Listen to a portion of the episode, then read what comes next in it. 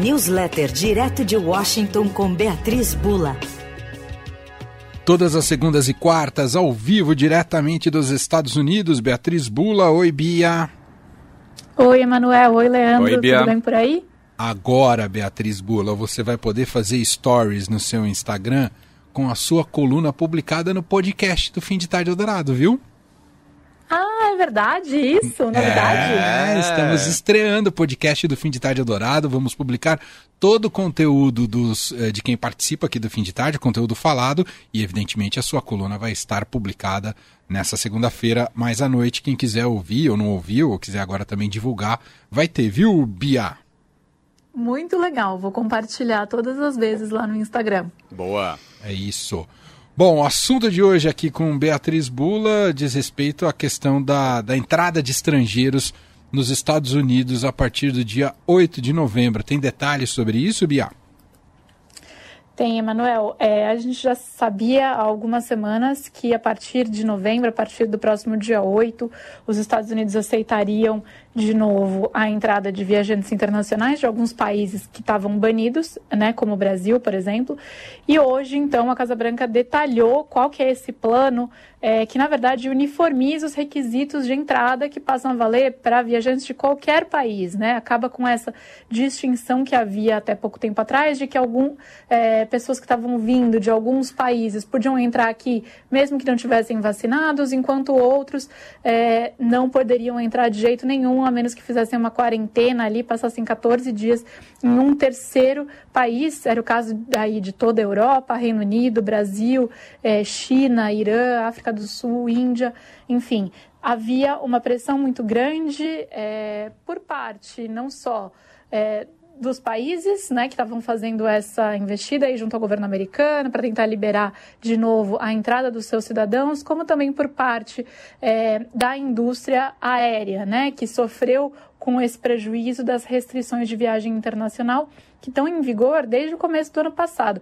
A restrição para o Brasil, para os viajantes que estavam no Brasil, né, ela foi colocada em maio do ano passado.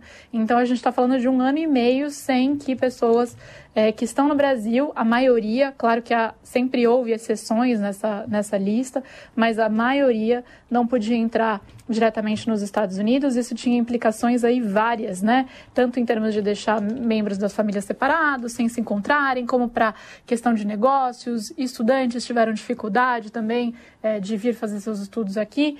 E a partir do dia 8 de novembro, então, isso muda. Casa Branca hoje, entre essas questões técnicas aí de como implementar essa nova ordem divulgadas estão quais são as vacinas que vão ser permitidas é, e quais são as exceções também para as regras atuais.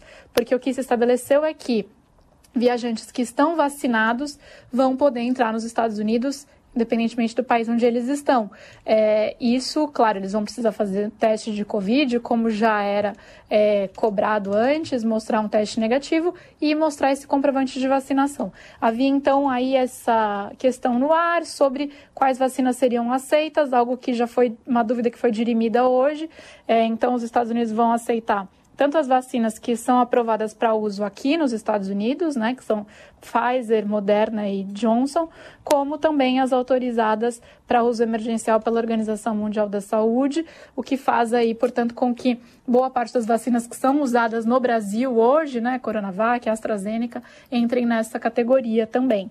E aí, entre as exceções, né, quem não precisa estar tá vacinado, digamos assim, para entrar aqui. É uma lista de exceções bastante é, pequena, é, inclui aí os menores de 18 anos e alguns outros casos muito específicos, como, por exemplo, determinadas pessoas que participaram de testes de vacina da Covid, é, entre outras, mas numa lista muito, é, muito pequena. Portanto, em sua maioria, os viajantes vão ter que mostrar que estão vacinados se quiserem entrar aqui nos Estados Unidos. Bom, Bia, para os brasileiros, essa dificuldade, talvez, de entrar nos Estados Unidos, talvez vão além dessas regras que foram divulgadas pelo governo americano porque parece que já está tudo cheio para o ano que vem nos consulados, é isso?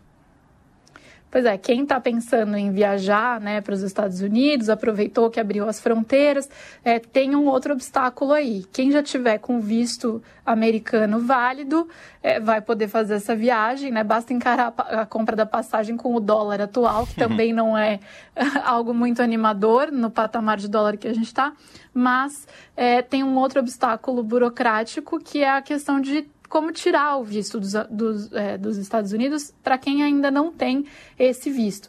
Não há data é, disponível para entrevista de visto nos consulados americanos aí no Brasil até dezembro do ano que vem, pelo menos.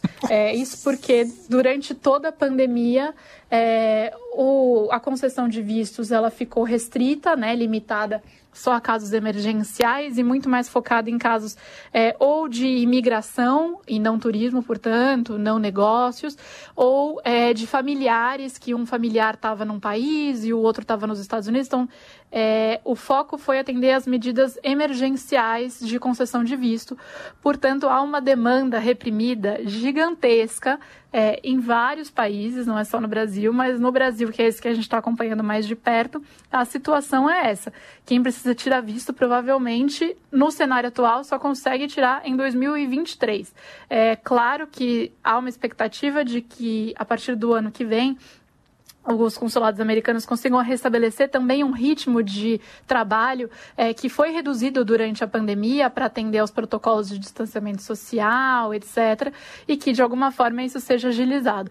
Mas por enquanto, o que temos é isso, sem horário para tirar visto americano no Brasil até o fim do ano que vem. É, Leandro suas férias na Disney, aí você vai ter que reconsiderar. Não, elas né? já estavam reconsideradas por causa do preço do dólar, entendeu? tá vendo só? Bom, é, é isso. Precisa se organizar. Ô, Bia, por hora é isso. Quarta-feira a gente volta a se falar aqui. E lembrando todo mundo que agora que perdeu essa coluna da Bia, ela tem formato podcast lá no Fim de Tarde Dourado. Beijo, Bia. Beijo, até quarta. Beijo.